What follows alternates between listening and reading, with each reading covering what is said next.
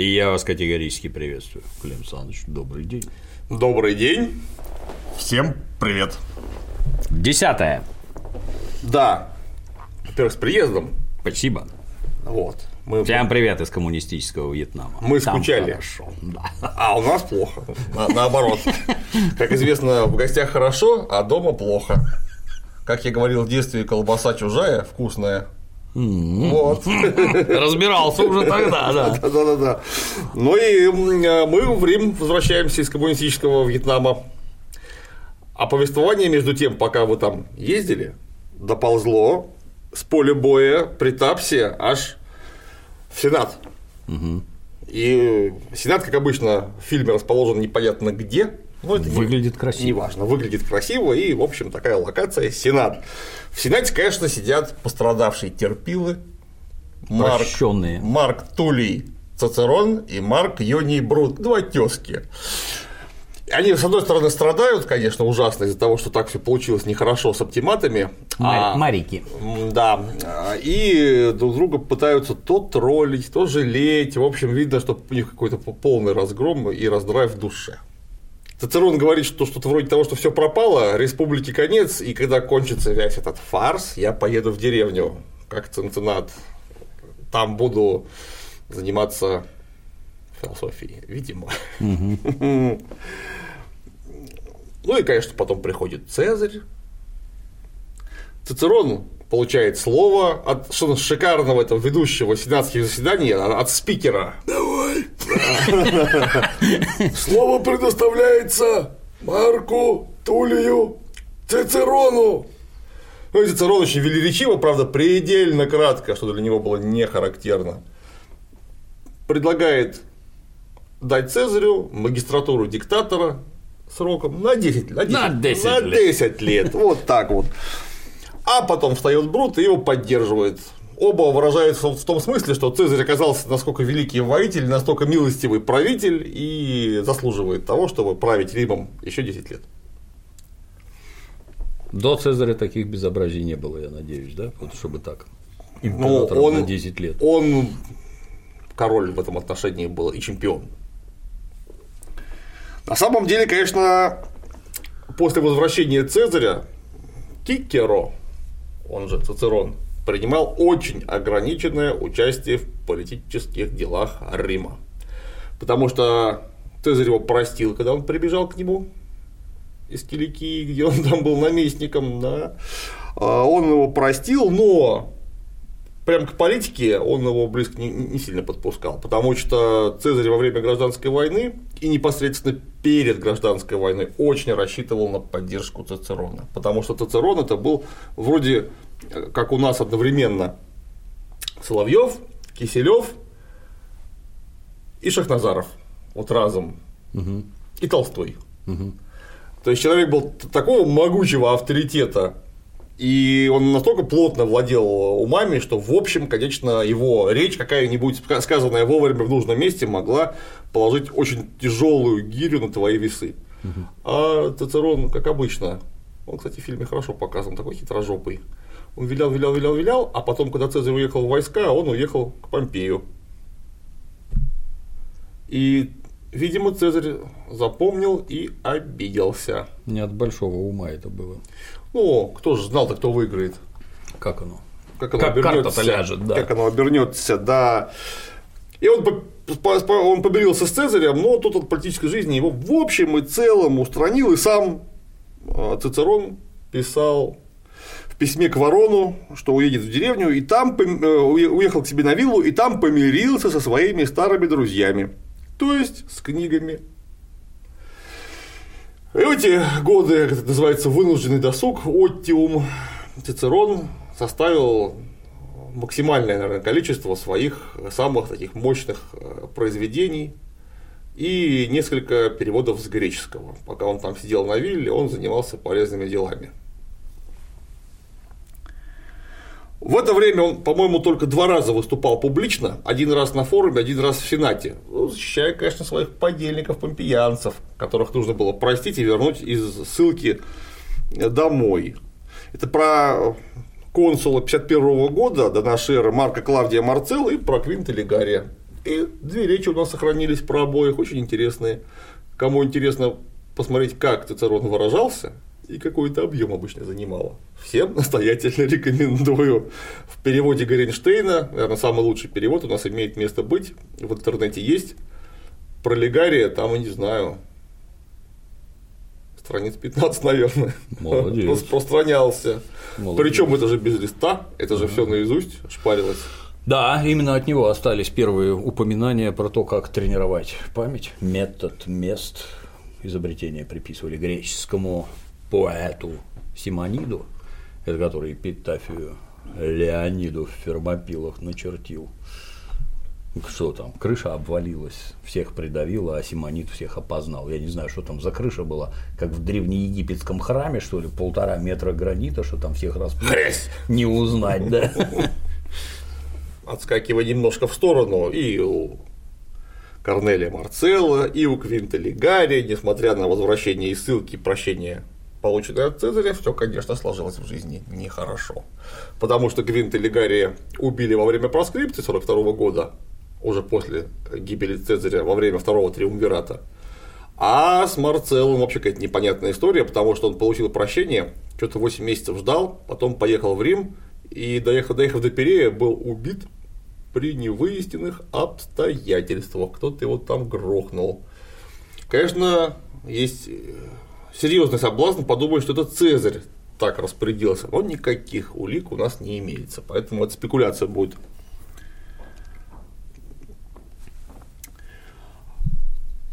А как, собственно, Горенштейн писал про Цицерона, пока он проживал у себя в Формии, а, на вилле, Формия это южнее Рима, там тепло, еще теплее, чем в Риме, соответственно. Прощенный Цезарем Цицерон мог еще и еще раз оценить свой выбор во время гражданской войны. И цитата из Цицерона. В своем поступке я раскаялся, не столько ввиду того, что опасность угрожала лично мне, сколько из-за многочисленных пороков, с которыми я столкнулся там, куда пришел. Во-первых, не было ни достаточных, ни боеспособных военных сил. Во-вторых, если не говорить о полководце и о немногих других, остальные во время военных действий проявляли алчность, а в высказываниях своих были так жестоки, что я приходил в ужас от мысли, что они могут победить. Ну, понятно, у чувака была очень глубокая рефлексия и попытка самоиндульгенции. Потому что что-то ему такие мысли не приходили в голову, когда он к помпеянцам уезжал. Хотя он точно знал всех этих людей, кто там, что там. И кто на что способен. И кто на что способен. Ну, понятно, что про Помпея он плохо никогда не говорит, вот так прям специально говорит, кроме военачальника. Ну и, конечно, я им помогал, но я был в ужасе от того, что если они победят. То есть, вроде бы как желал им поражения. Кроме того, конечно, Цицерону приходилось оправдываться перед многочисленными выжившими подельниками, потому что Цезарь же почти никого не казнил. Ну, понятно, кто-то погиб во время военных действий, кто-то случайно. Но большинство благополучно все это пережило. И Цицерон, как их идеолог, вдруг, он же первый всех сдал, просто вот первый. Никто не успел даже шелохнуться, а он уже пережил. Всех впрудил. Всех впрудил. Ну и он писал буквально так.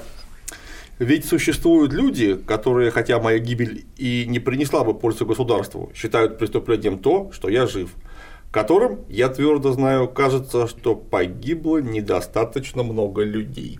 Ну, то есть в том смысле, что ну еще бы один человек погиб, и, и что бы это изменило. Да, ну, собственно, к тому, что показывают нам в кино. Цезарь получил магистратуру диктатора в самом деле. И получил он ее в самом деле на 10 лет.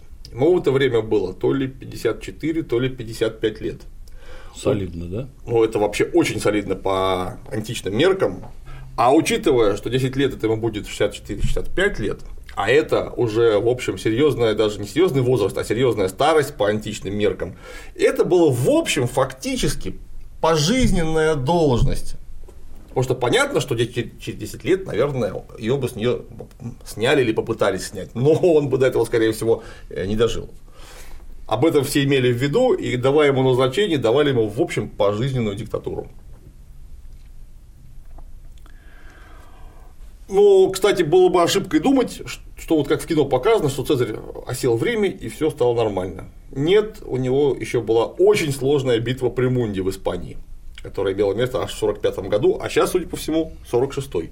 То есть он получил диктаторские полномочия, имея в виду Белли Кауза, то есть по причине войны, потому что война гражданская еще была не окончена, ему пришлось добивать попиянцев э, в их вотчине в Испании, потому что Помпея в Испании традиционно были очень сильные позиции. Битву при Монде он выиграл, запулив в сторону врага штандартом, по-моему, 10-го легиона. Ну, это такая есть легенда, что Цезарь, да. когда бой вступил в какую-то такую вязкую фазу, когда было непонятно, кто победит вообще как, потому что враги стояли на холме, была плохая погода, было много грязи, на холм забираться было тяжело. Тогда Цезарь схватил э, Аквилу, легиона, по-моему, 10 если не ошибаюсь, и кинул в строй врагов.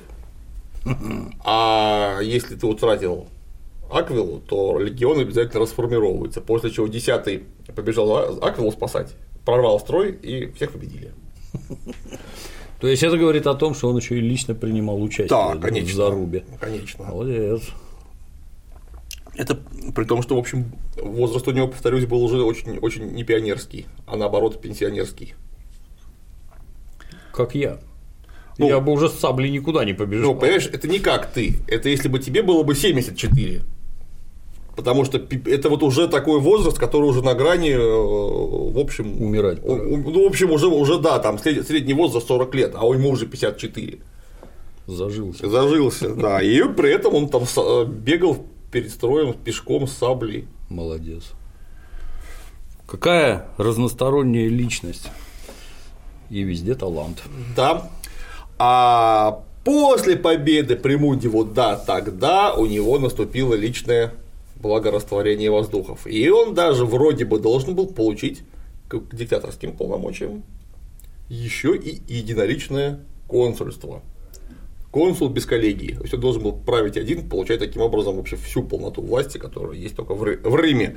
Но он отказался и назначил вместо себя двух консулов суффектов, так называемых. Консул суффект – это такой консул-заместитель, который срочно выбирался, если погибал или умирал один из двух консулов. Угу.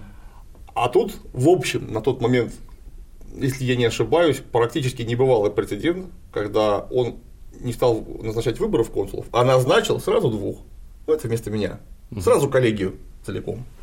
Гаврила и хомяк. Да, а тогда же Цезарь занялся активно своими знаменитыми реформами, он реформировал судебное производство во время, судебник свой, свод законов издав, он организовал новый календарик, которым долго все пользовались. Юлианский. Да, юлианский календарь и э, занимался активно градоустройством. При этом для укрепления своей власти он совершенно не стеснялся, вот, то есть вообще никак э, показывать всем, что тут не просто так. Да, он талантливый, удачливый военачальник, ничего себе политик, но это все вторично. Самое главное, что он сын Венеры. То есть Бог Ему ставили при жизни статуи после триумфа, но о котором мы будем ниже говорить. Его в храме Юпитера Капитолийского статую на крестице поставили прямо там. Вот, и он так вот всем намекал, что тут в общем, это, это в общем навсегда, потому что божеское, оно выше человеческого всегда, в любом случае.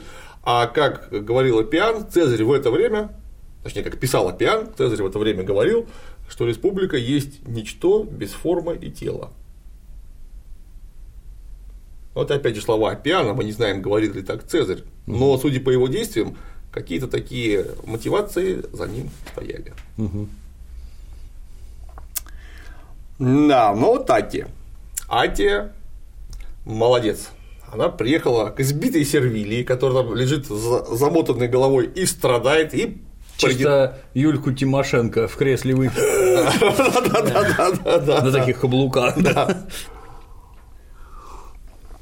принялась глумиться. Ой, как же тебя, ой, как же тебя избили, какой, какой кошмар, какой кошмар. Кто бы это мог быть? Да, в самом деле, кто бы это мог быть? Сервилия такая же гадина, молодец, не теряется с каменной рожей, все ловко парирует. Да, там у них этот диалог весь просто замечательный. Такие две змеюки гнусные. Жаба и гадюка. Да, жаба и гадюка друг с другом это.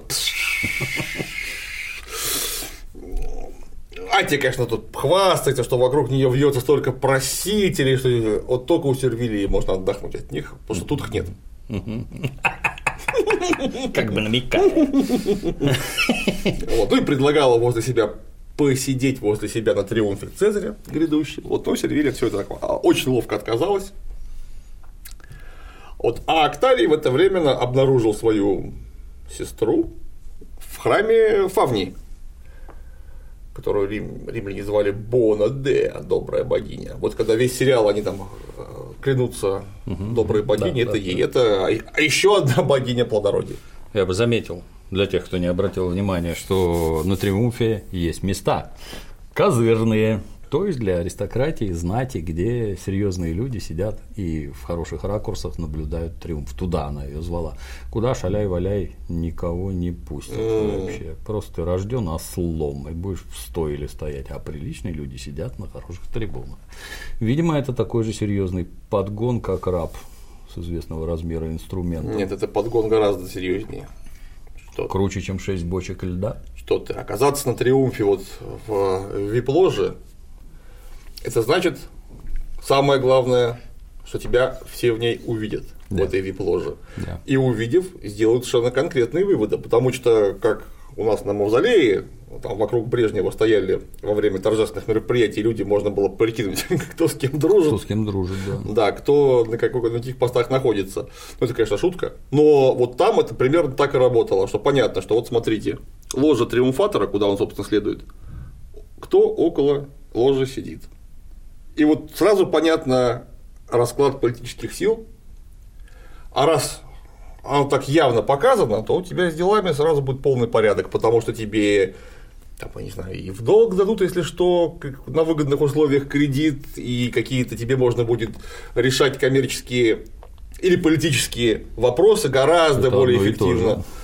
Не, ну может быть там чисто, всё про деньги чисто, всегда. чисто про торговлю. Может быть там у тебя какой-то там а, нужно быстренько пару либурн с хлебом из Египта вывести, пока очень э, эффективная и выгодная конъюнктура цен сложилась э, в Риме. Вот тебе будет зеленый свет сразу, потому что понятно, что этот человек не случайно, он тут надолго, ему покровительствует вот этот человек, который сейчас будет три- триумф э, совершать. Это было очень важно. Немедленно вспоминается художественный фильм «Бумер». Я шмель, а это мои близкие.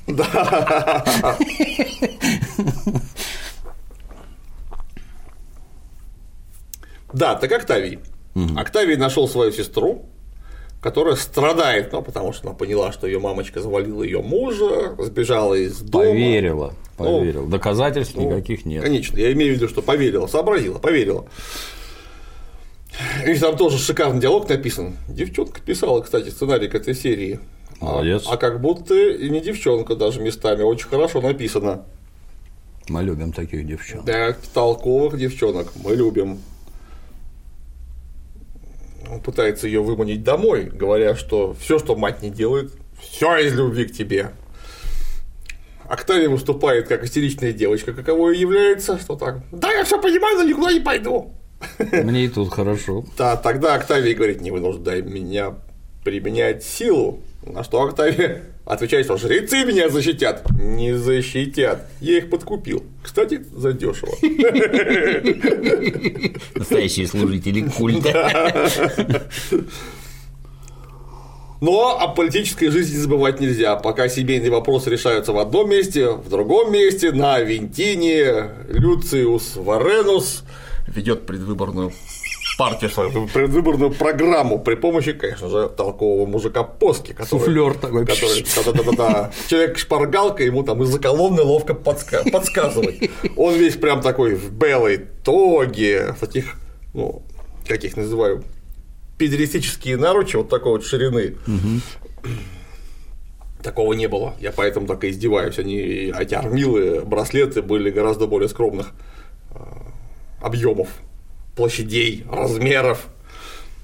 А вот Жители Авентина, у меня для вас радостная весть. Ну, там все что-то какую-то там это в моче а- а- отбивают красящуюся ткань, кто-то какую-то требуху где-то замешивает, в общем, все занята делом.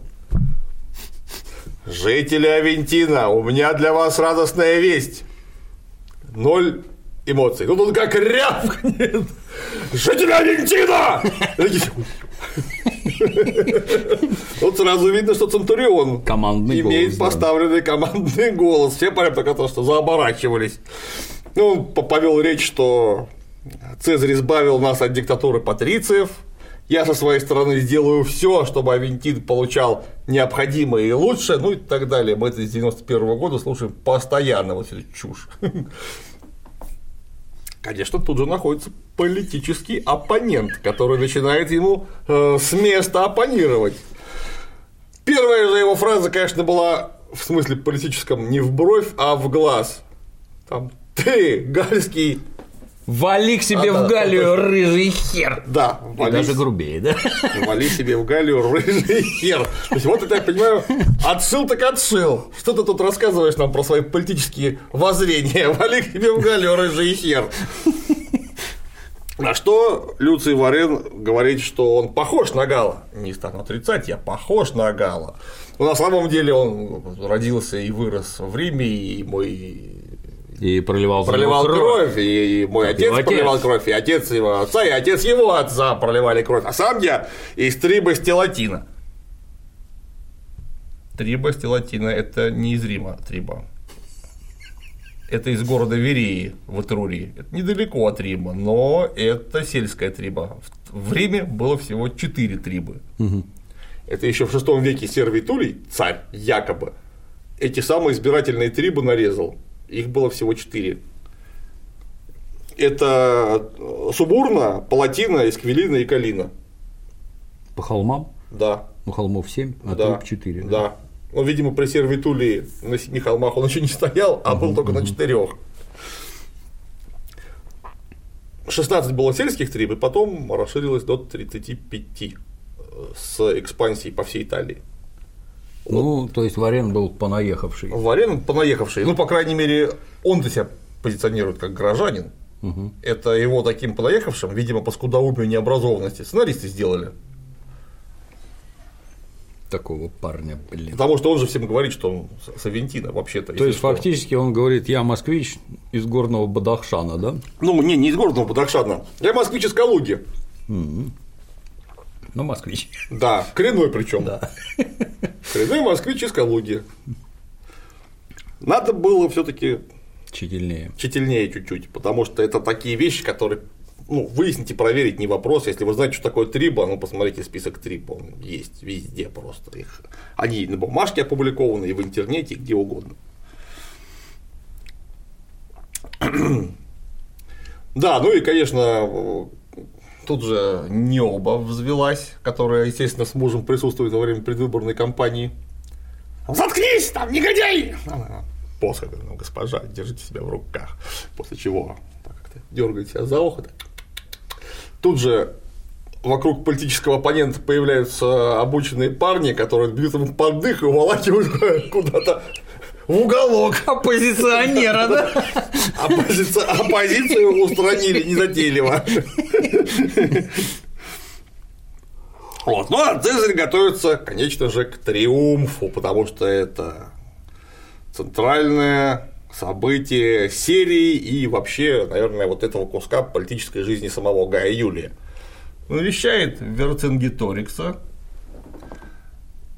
говорит, что приведите его в порядок, а то, а то он уже выглядит Выглядит как как, как покойник, покойник уже, да, прощай, старый друг. Но он долго там в узилище-то Пять проторчал. лет да? он проторчал в узилище, если быть точным. Он Бедолага. прямо с Олезии а, попал в тюрьму, в Мари- Маритийскую тюрьму, откуда, собственно говоря, обычно пленников на триумф убрали.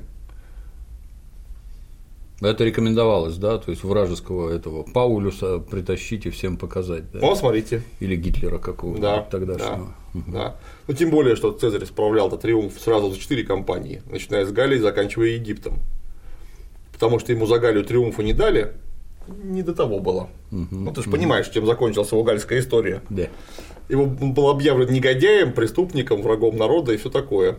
Из чего он вот уже, собственно, 9 серий выворачивался. А что надо было сделать Ловко. для того, чтобы триумф дали? Надо было одержать какую-нибудь мегапобеду. То есть, А в принципе, за Галию он был триумфа достоин, если бы не получилось так, что его в Сенате представили, ну, часть сенаторских групп представила его преступником, который нарушил полномочия Сената. И вовремя не сложил в себя полномочия э, проконсула Галлии.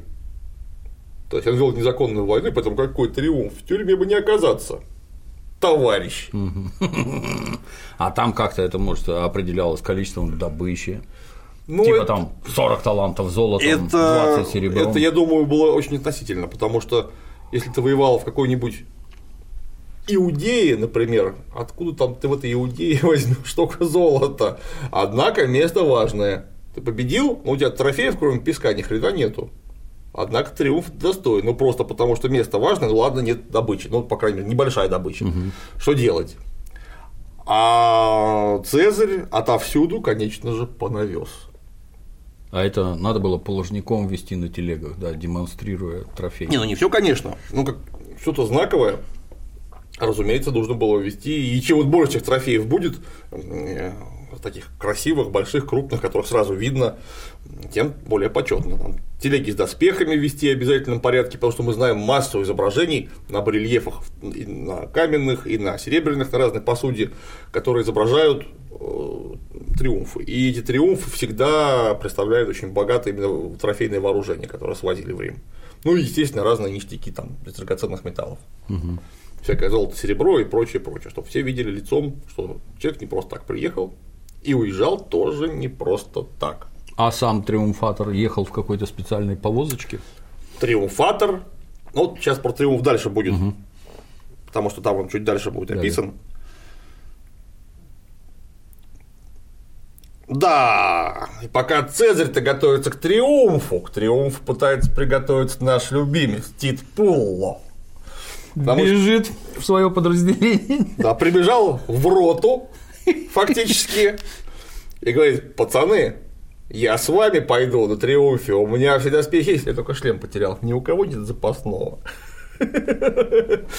Вот на что ему ротный говорит, что ты пришел? Ты же демобилизовался. Тут только легионеры ходят. Хочешь с нами? Запишись в 13 и маршируй, пока ноги не отсохнут.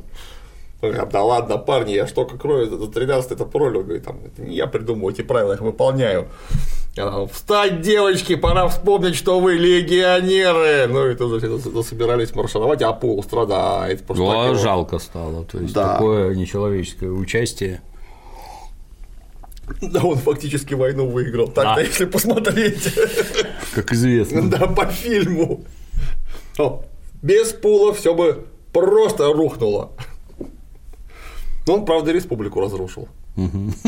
По тупости и алкоголизму. Хотел как лучше. Да. Октавия возвращается домой к матери, там у них сюси-пуси. Смотреть противно было, такие сюси-пуси. Вот, а в это время в дом к Сервилии ломится непонятная небритая неряха. Росомаха небритая неряха. Его не пускают, потому что какая-то подозрительная личность.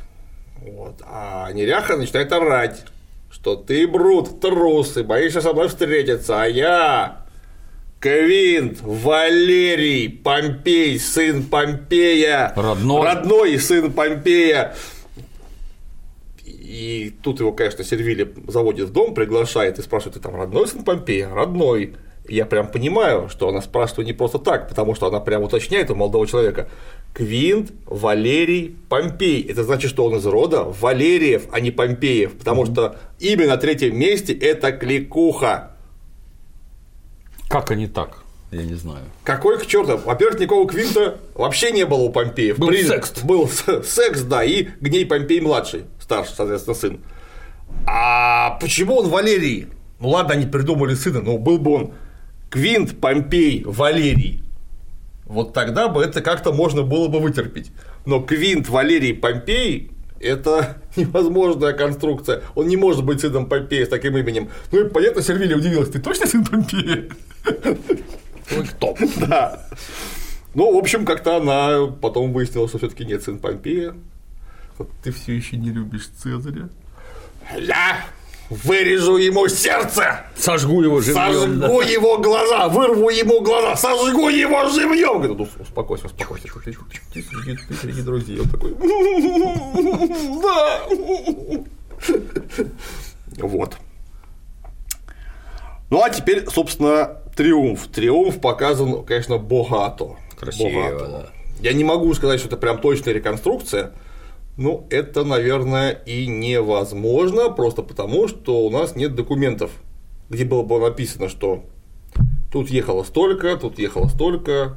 Мы не знаем точно, как выглядел триумф Цезаря вот в деталях. В походную колонну. Да. По батальонно. да. На одного линейного дистанции. Управление прямо, остальные направо. Да. О!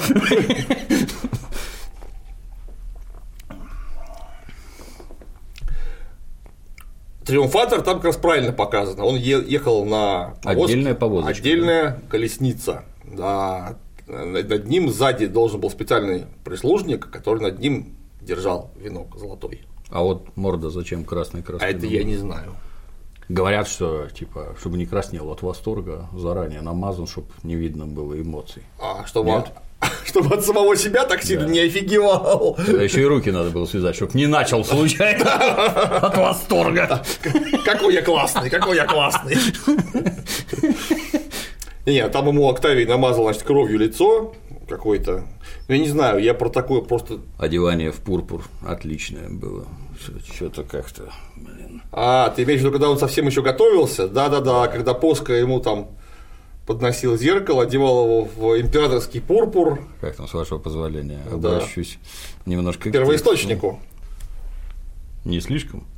В самый раз. Да, Это По-моему, слишком насыщенный говорит. пурпур.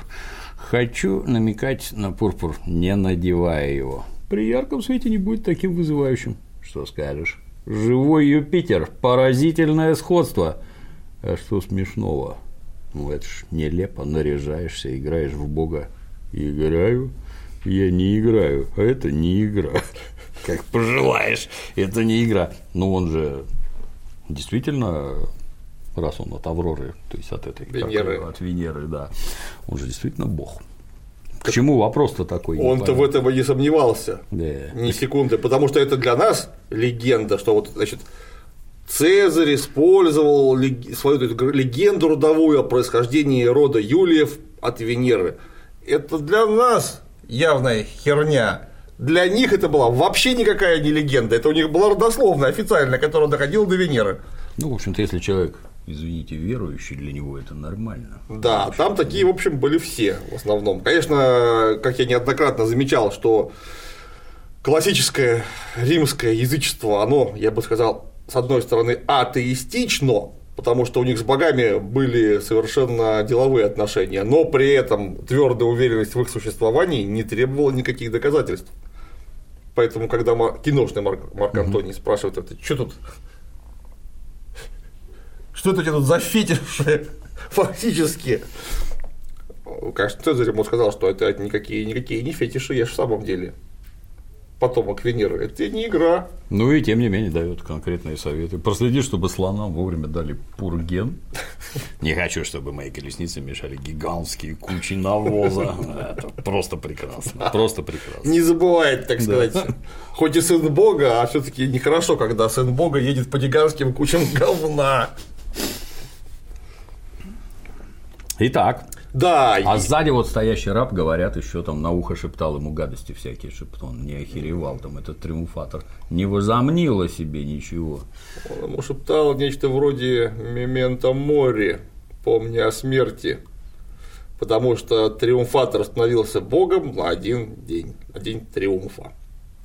Но потом-то он будет снова смертный, и нужно было ему говорить, что. И поэтому, собственно, он венок нес. Не, не сам он ехал в венке, а над ним везли венок. Что да, он как бы достоин этого венка, но носить такой венок может только Бог, а он все-таки не Вот совсем. так. Вот эти быки с позолоченными рогами, это тоже намек на Юпитера, он же Зевс, который похищал Аврору в виде быка, Европу в виде быка, ну и так далее. Это же все было в первую очередь религиозное таинство из триумф. И, как говорят источники, в древности, то есть еще царской древности, может быть, ранее республиканской, во время триумфов массово забивали пленных потому что это было круто, человеческие жертвоприношения. Но при Цезаре, видимо, такого уже не было. И поэтому, когда на отдельной колесничке в качестве сигнала к началу триумфа удавили Верцингеторикса, э, Цезарь с, таким, с красным кругом, в лавровом венке, прямо так это. Начинайте мочить козлов. Да, потом, значит, Верцингеторикса удавили спецудавка, он такой типа. И все радуются, аплодируют, и начинается значит, собственно, праздник. Вертингеторикс не убивали во время триумфа, его вывезли. А дальше непонятно. Его то ли в тюрьме грохнули уже за ненадобностью, или он там в исключении самостоятельно помер, мы точно не знаем. Приморили. Ну, его могли оставить там просто, сколько он там еще прожил, 10 лет, ну 15, ну и что? Какие проблемы? Ужас. Вот. вот это судьба. Да. Галы потом его торжественно сожгли в кино такие бородатые хмыри. Ему большой памятник стоит в Алюзии. Да. Огромный такой. Да. Красавчик. А дальше человек газета рассказывает, что Гай Юлий Цезарь торжественно все это отмечает. Да. И накрыто. На бычьем форуме. На бычьем форуме. Это 5 тысяч столов.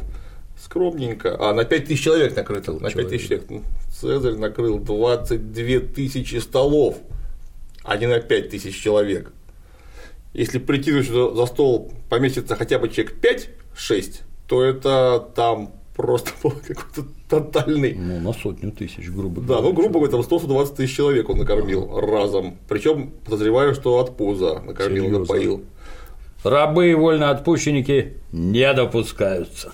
Не допускаются, да. Кто не найдет сидячих мест, по требованию Идила должен удалиться. Удалиться, да. Понятно, чтобы беспорядков не было. Потому что все перепьют угу, и начнут угу. друга морды бить. Ну, кого со мной за стол посадили? Да. Что это вообще? Вот. Ну а Брут, естественно, пытается выгнать Квинта из дома. Это вообще замечательный, один из моих любимых диалогов и вообще сцен во всем сериале, когда Квинт приходит домой к маме, говорит, что типа того, что. Брут. Брут. А, прошу прощения, Брут, Брут приходит, матушка, там можно поговорить наедине. Тут же, конечно, сидит Квинт. Говорит, у меня от Квинта нет секретов. Вот как раз о Квинте-то я и собирался поговорить. Он у нас не загостился. В нашем доме. Это добрый человек. Возможно, он уже устал развлекать нас своим присутствием. Потому что Брут, конечно, страшно боится того, что его с этим самым подонком запалят, и у него вся дружба с Цезарем нарушится. Верная смерть. Все это, конечно, очень странно, потому что в это время Брут находился консулом в Цицальпийской Галлии. Его там физически не было. Ему не до квинтов. Ему было не до квинтов, которого, которого вообще не существовало. Но, конечно, вот это было показано очень неплохо. То есть, бог с ним, что этого Квинты назвали неправильно, и его самого не существовало ни под каким названием, но показали очень правильно, потому что Цезарь, понаехав обратно домой, тут же принялся завинчивать гайки, не в смысле, что кого-то казнить, а он принялся ущемлять интересы объективные. Вот это самое ростовщичество прижучил, запретил портить монету и, стало быть, наживаться на инфляции. Короче говоря, начал заниматься градостроительством и пресечением вот этой прекрасной демократической республиканской коррупции, которая была уже не коррупцией, а просто формой управления страной. Не говорю, что он сам его подручный взяток не брали. Это просто, во-первых, взятки перенаправили в другую сторону, а во-вторых, их стало как-то вдруг, как говорят, меньше, значительно. Наступил порядок, а значит, э, серьезные люди стали страдать. Что недопустимо. Что недопустимо категорически. Но и тут же обратились, э, начали обращаться постоянно к Марку Юнию Бруту. С Надо уже что-то с напоминанием простым, из какого рода он происходит. Потому что Юни свергли последнего царя римского. А тут опять Тарквиния. Тарквиния. А Сервилия, его мама, Сервилий, э, один из, э, э, из предков был убит царем. То есть у них семья от царей пострадавшая уже и царя свергнувшая. Поэтому, ну ты будь как предок.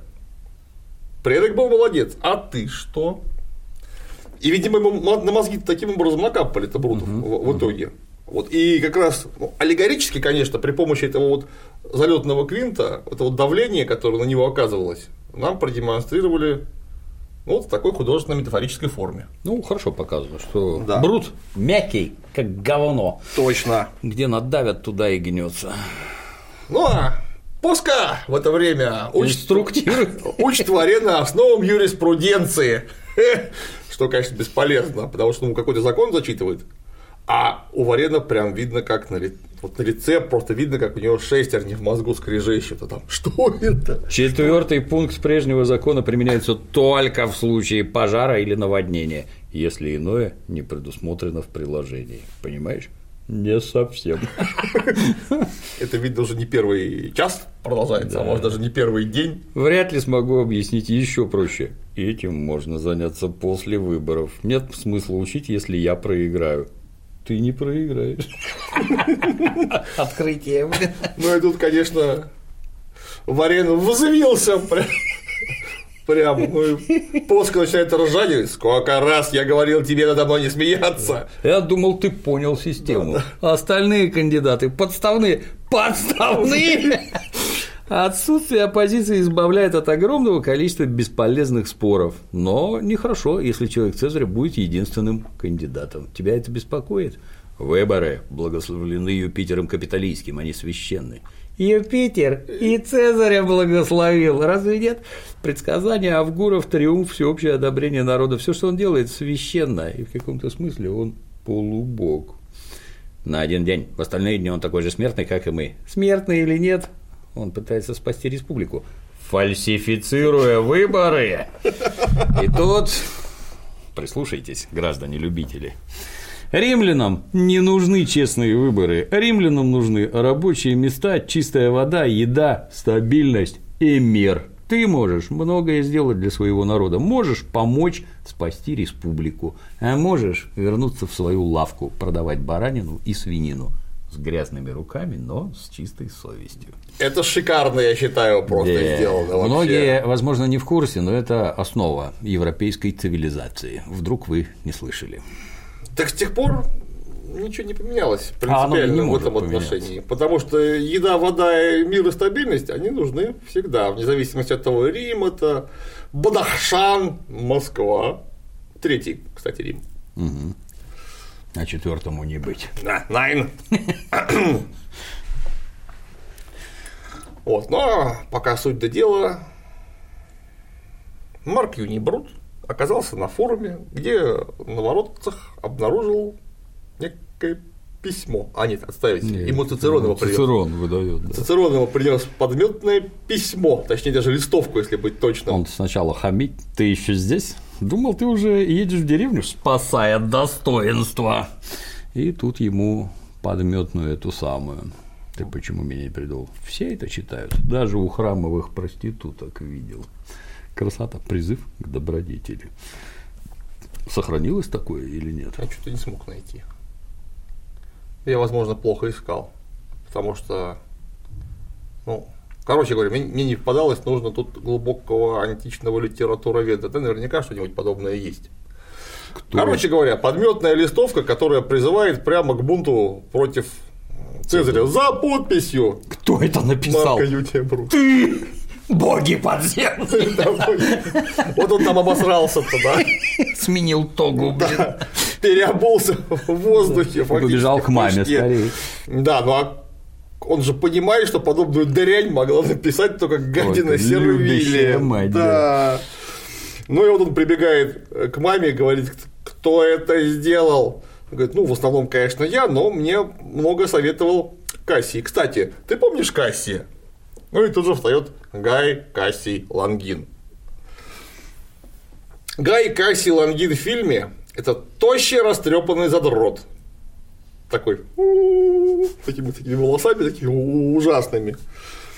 На самом деле Гай Карси Лангин, я уверен, выглядел и действовал немножко иначе. Потому что Гай Карси Лангин это был квестер Краса, квестер Марка Краса, который выжил в его парфянском походе, где сам Крас погиб, спас войско и его отвел в Сирию, которую потом прикрыл Парфян. То есть это был матерый э, ветеран военный. Потом этот матерый военный ветеран разбил флот Цезаря во время гражданской войны.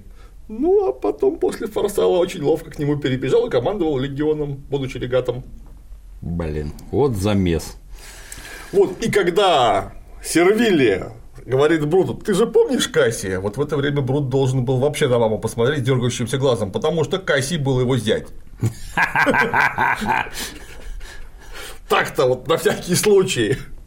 Потом, после возвращения Брута из Цальпинской Галлии, они вместе занимали должность преторов городских. Ну, понятно, было э, две претуры, одна, которая разводила уголовные и прочие юридические разногласия, короче говоря, суды между римлянами в Риме, и второй, который разводил эти самые юридические разногласия между римлянами и неримлянами. Вот они были два претора угу. вдвоем. Они, конечно, мама бы не могла в трауме сморозить, да. помнишь ли ты Касси. Ты, разумеется, знаком с Касси, ну, разумеется. Мама, это муж моей дочки. Да. Да, тут, кстати говоря, четко очередной раз понятно, что это речь до 45 -го года, 46 -го, триумф, и вот возвращение Брута из Цельпийской Галлии, как раз вот когда они с Кассием, видимо, что-то начали мутить. Потому что Кассия Цезарь, конечно, обласкал, простил и вообще. Да, кстати говоря, обласкал его и простил только потому, что за него очень сильно просил сам Брут. Угу. Потому что они были все-таки некоторым образом а, родственники, он за него просил, и Цезарь его простил. Но, вот, конечно, он претором-то позволил стать, но выше ему уже хода не было никакого. То есть в консулы Лангину было Отказать. уже не попасть. И он затаил на Цезаря, и есть в историографии мнение, что начальником заговора против Цезаря был вот этот тощий задрот, который нам в кино показали. Ну, у него, ну, тут-то мама понятно. В кино все равно хорошо показано, как человеческие отношения складываются, что в качестве благодарности преподносится за предоброе отплатил презлым. Какие гады! Помнишь художественный фильм «Холодное лето 53»? Конечно. А люди, Сашенька, такие козлы. Вот типичное. Ну, мне вообще в этом фильме что очень сильно нравится, то что да, конечно, они очень вольно обращаются с данными источников, а иногда просто против них по-тупому косячат, как в случае, например, с Квинтом Валерием Помпеем или с этой самой Трибой, которой не было в Риме никогда. Но от этого не менее интересно смотреть, потому что самое главное в любом художественном произведении это про людей всегда. А вот про людей там показано замечательно. Когда смотришь в нормальном переводе,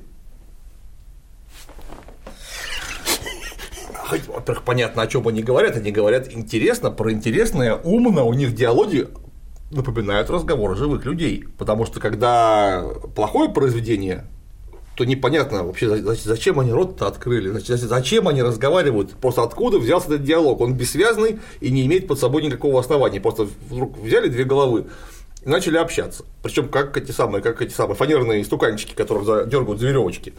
А тут нет, все прям очень жизненно. Кстати, про перевод я раза два смотрел эту серию в других переводах. Вот там момент, где Поска общается с Вареном во время того, когда он его учил юриспруденции, очень сложно понять вообще, о чем он ему рассказывает. Если не твой перевод, то просто вообще думаешь, а как кто это переводил вообще? Там же, в общем, ничего сложного. Отвлекаясь чуть-чуть в сторону, я поделюсь с вами наболевшим. Тут граждане точнее гражданам обещано давно про Сопрано. В рамках работы над Сопраной я решил сделать отдельный раздел, где указать на некоторые неточности перевода. Для разбора взял самый первый эпизод, пилотный. Ты не поверишь, ну как обычно, здесь ошибка, тут ошибка, это неправильно, это неправильно. А там все неправильно. Вот оно от начала до конца, поток какой-то ахинеи, не из одного монолога, я вообще не понимаю, это, про что, а вот это про что, а это про что, я бросил там через три страницы, потому что это вот все надо просто переписать, и там все будет не так, все не так, все не так. Я когда-то там это еще на сайте, когда переводил для телевизора давно, я там самые, так сказать, яркие вынимал, но тут это, это не то, что непрофессионализм. Давайте он дурака с улицы первого позовем, он вам захерачит. И захерачили, да, никаких вообще. Видимо, они по этой схеме и действуют. Да, а тут поехали в знойный Вьетнам и там с собой, естественно, взяли всяких фильмов и по ходу принялся смотреть второй сезон Breaking Bad. Я его не смотрел.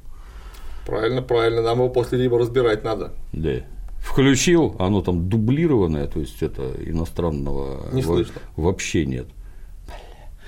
Ну, это не актеры, это, во-первых, это какие-то дегенераты собранные, я не знаю, там люди, которые. Как сказал один мой товарищ, ну что ты хочешь от человека, который в Тюзе 8 лет играл гриба? Я от гриба я ничего не хочу, но вот он даже с грибом, по-моему, не справляется. То есть конченые идиоты, какие-то истерики, голоса абсолютно не похожи, текст какая-то чушь. И там речь даже не про то, что матюгов надо навставлять. Вы вообще не понимаете, о чем они говорят. Ни шуток, ни текстов, ни подтекстов, вообще ничего. Не смог досмотреть, выключил. Английского языка нету, безобразие. Ну, давайте вернемся к нашему сервилии. Да, так это не к Севилии придется вернуться. А Кстати, о птичках опять, извини, перебью. Ряд дебилов все время там сообщает. Я тут один не смотрел этот сериал, я смотрю только ролики с разборами. Дорогие дебилы, наши задачи не входят показать вам сериал. Хотите смотрите, хотите нет. Это ваше дебильное дело. Ролики не про это. Ролики для тех, кто посмотрел и кому интересны подробности. Я, например, того, чего Клим Саныч рассказывает, вообще не знаю. Ну, за исключением редких фраз из учебника по античной истории для пятого класса. Продолжим. Да, так Титпула задумал жениться – и пошел отписывать свою Ирину из рабства. Конечно. А зачем ему? К чему обратил, обратился, конечно, к Варену, чтобы он его выступил свидетелем у нотариуса, что вот это свидетельство, свидетельство владения рабыней и желание законного хозяина ее освободить, чтобы ее перевести в Эльнат пущеницы и жениться. Варен так это потерянно говорит, ну я не знаю, поздравляю, что ли. А зачем ему это надо-то было? В чем вообще смысл? Вот от меня, потому что Варен его спросил, что ты можешь распоряжаться ей как хочешь. То есть на примитивном уровне я понимаю, что трахать ее можно где хочешь, когда захочешь и как хочешь, вне зависимости. И можно делать все, что угодно вообще. Это твоя собственность. Ты хоть на ней сиди, ты понимаешь, тебе слова никто не скажет. А зачем тогда она ему? Он хотел законных отношений. Пула, как ты мог заметить по ходу фильма, человек крайне душевный не совсем далекий, но с очень богатым внутренним миром. Он не может просто так сожительствовать с женщиной, которую у него явно очень теплые чувства, потому что он перетрахал всю Галию и уже часть Египта. И Нарбонну, да? Всю Нар... Ну, Нарбон это в Галии. Да. И часть Египта, причем лучшую часть.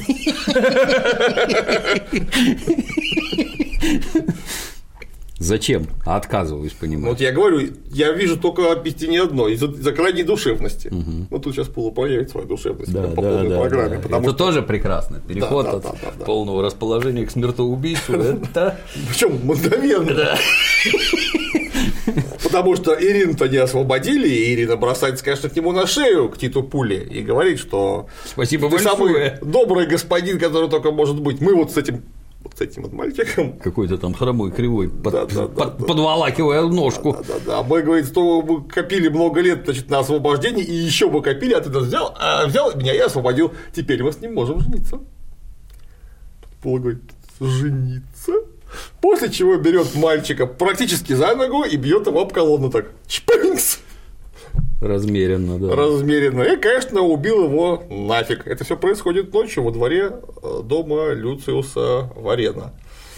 От чего, конечно, Варен слегка обалдел, сказал, ты зачем, ты зачем сделал? Ну, это, по всей видимости, какое-то адское осквернение жилища, да? то есть пускание крови, шуток. Так это ж вообще.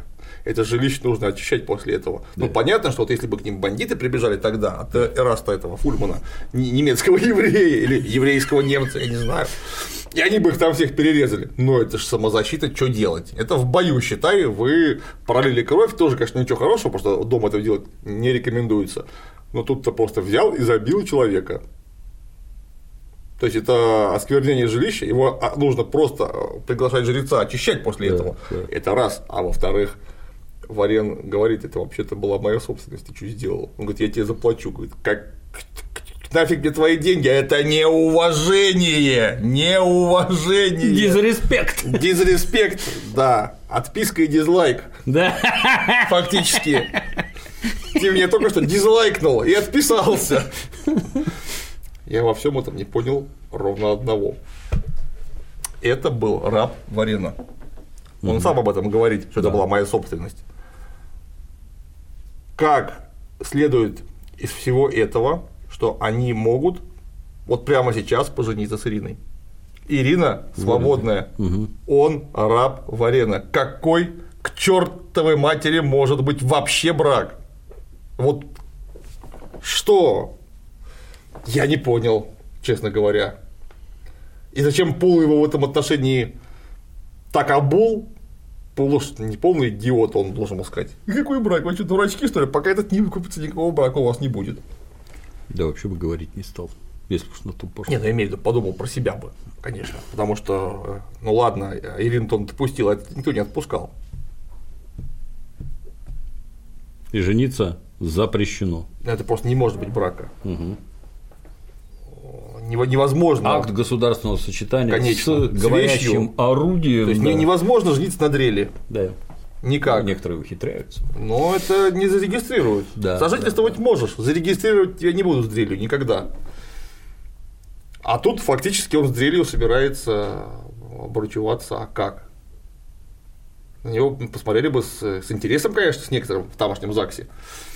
Но получилось хорошо. Получилось Тем не менее, то, что здорово. башкой об колонну, варен на дыбы, что это вообще такое? Ну и тут же рассказы. Никакой я не идиот. Нельзя обзывать Пулу идиотом. Тебя ж не понижали в звании. Не пароли, не сажали Типа за того, что решетку. ты-то варен умный. Это говорит опытный нарушитель воинской дисциплины. Да. Ты шел, вышел наверх, и теперь ты в красивой, чистенькой белой тоге. Чудная одежка остается чистой, сколько не валяйся в грязи. Оскорбление. Оскорбление. Договаривай. Э, хочешь. Когда ты говорил, что Цезарь мятежник и изменник, а теперь подкинул тебе монеты земли, и вот ты уже спаситель республики, и ты целуешь его царскую жопу. Терпению приходит конец. Встань! Да, он собирается ему, конечно, набить морду незамедлительно. Но не стал, что тоже правильно. Все-таки Варен в ряде аспектов понимает, что Пула дурак, его бить нельзя. Он не поймет все равно ничего. Да, да, да, именно поэтому. И изгоняет его. Он его выгнал из дома. Кстати, очень зря. Потом это плохо все кончится в итоге. Ну вот что хорошо, конечно, у них вот вся эта завязка, которая должна разрешиться плохо, она вот буквально через все почти 10 серий вот так прямо сквозит, сквозит, сквозит, сквозит. И ты вот прям понимаешь, что ну, если ты, конечно, не в курсе, в самом деле, чем это все закончится. Я знаю элементарную историю в рамках пятого класса. Вот чувствуешь, что что-то какая-то дрянь нарастает. Вот вроде бы все хорошо, но где-то из всего этого вылезет какой-то понос безумный совершенно. Это Очень ловко сделано. Не так сразу, что там раз, вот это вот заговорщики какие-то, сейчас, сейчас все испортят, негодяи. Нет, это какая-то вот цепь событий, вроде бы друг с другом не связанных. Они вот запускают эти самые доминошки, которые катятся, катятся, катятся через весь сериал, и в конце концов заканчиваются трагической кульминацией. И это очень ловко сделано. Мастерство. Мастерство и мастерство дирижера, который, который управляет коллективом сценаристов. Потому что я уверен, что вот такие закладки сценаристы друг с другом не знакомые, ну, условно. Только на творческом совещании могли бы выработать, что вот сейчас вот в этом месте будем Там не закладывать совсем это. так. Там есть гигантская доска, к которой все это прикреплено. Нет, я имею в виду, что эти самые рэперные точки, их должен Да. придумать кто-то сначала, Да, что вот в да, этом месте, да, да. ну, теоретически случится что-то в этом роде. Понятно, потом сценарист скажет, а может нет, а может это, может так ловчее будет. Он скажет, толково, будем так делать. Очень грамотный, очень. То есть, вот, ну, я не знаю, конечно, я небольшой сценарист. Уровень небесный вообще. Да, Уровень бог. Бог. Ну, как, как тут нам задали вопрос касательно разбора предыдущей серии номер 8. Точнее, даже не вопрос, а некое высказывание, которое я счел возможным озвучить в эфире. А чё, там самая дерьмовая серия, восьмая вообще. Диалоги ни о чем, герой картонный, главное событие за- зачатие ребенка от первого попавшего человека вообще вот так. оп. Я прям сказал молодому человеку, что крайне сочувствую вашему чувству юмора и уровню художественного восприятия. Вот. Молодой. Не понимает. Да. Вот. Ну а пока Пула выгнали из дома, Бород, конечно, в Сенате бегает просто кругами вокруг Цезаря. Ну да, надо ж это как-то оправдаться. Он говорит, это был не я. Общий лейтмотив такой, это был не я. Он говорит, а кто? А кто угодно, я не знаю. Не сдал негодяя Квинта. Немедленно вспоминается художественный фильм «Голый пистолет». Помнишь, где там негр поломанный лежит? Кто это мог быть? Да кто угодно. Почтальон, сосед, пидорас, любовник.